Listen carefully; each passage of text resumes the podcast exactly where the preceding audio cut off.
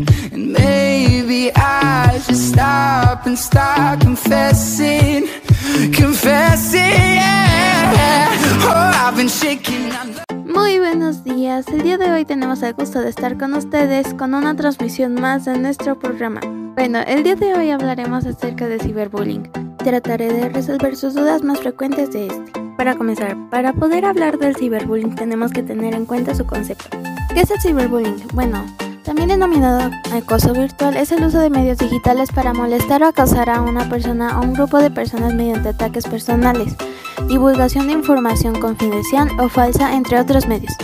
Ahora sí, podemos continuar. Una de las preguntas más frecuentes es cómo afecta el ciberbullying a los adolescentes.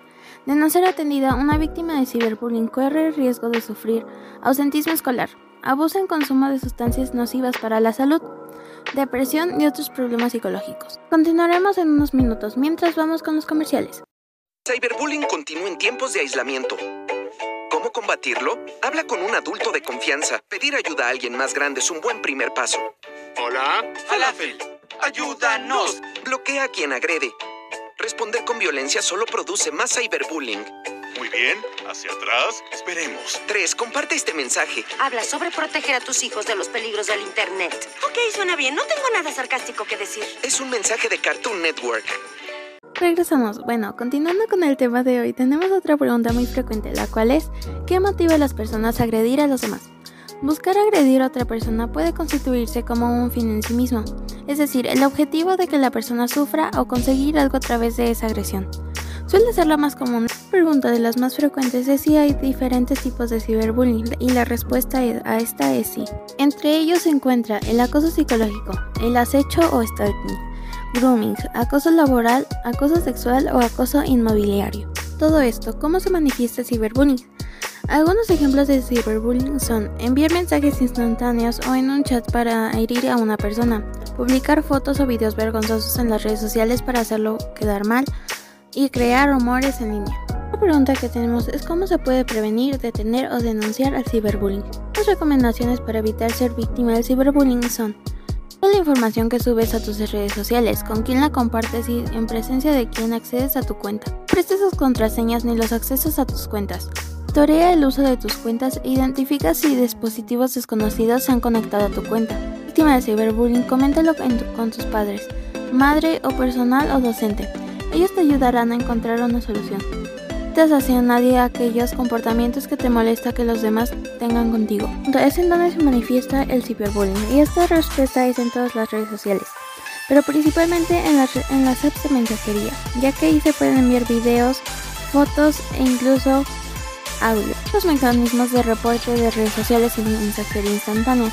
Y si te das cuenta que te están haciendo ciberbullying, por favor denuncia. Es que crezca, si te molesta deténlo antes de que sea más grande. Sea, reconocer cuando alguien que conocemos sufre de ciberbullying. Tenemos unos indicadores. ¿Cuáles son los indicadores de detección de ciberbullying? Y estos son: ser triste y nervioso, ser desmotivado para asistir al centro escolar, todo repartino de, relaciones sociales, ansiedad e irritabilidad cuando se sienta frente a su dispositivo en el cual maneja sus redes sociales, o llorar mientras lee, observa o escribe en su dispositivo. Si alguien que conoces tiene alguno de los indicadores, por favor pide ayuda o anímalo a denunciar. A ver lo que pasa, eres testigo del ciberbullying. Mejor pararlo en el momento en el que te des cuenta. De las acciones del ciberacosador son las siguientes. La violación al derecho a la intimidad, calumnias e injurias, amenazas, bombardeo de llamadas, entre otros, y como la manipulación. Y para liberarte del ciberacoso tienes algunas formas. La denuncia anónima, servicios de correo electrónico e incluso las medidas de seguridad de las redes sociales, cuales directamente puedes denunciar y bloquear. Lo habíamos mencionado en el ciberbullying, hay varias personas involucradas, las cuales son la víctima, los testigos y el acosador. La víctima significa ser la persona atacada por el ciberbullying. Ser testigo puede ser la clave para hacer una denuncia legal. El acosador te lleva a ser el atacante de la víctima, lo cual no es bueno ya que te pueden llegar a meter en una denuncia. Que tú eres víctima o testigo de ciberbullying, no te quedes callado. Avisa en el mismo momento en el que tú te des cuenta o denuncia.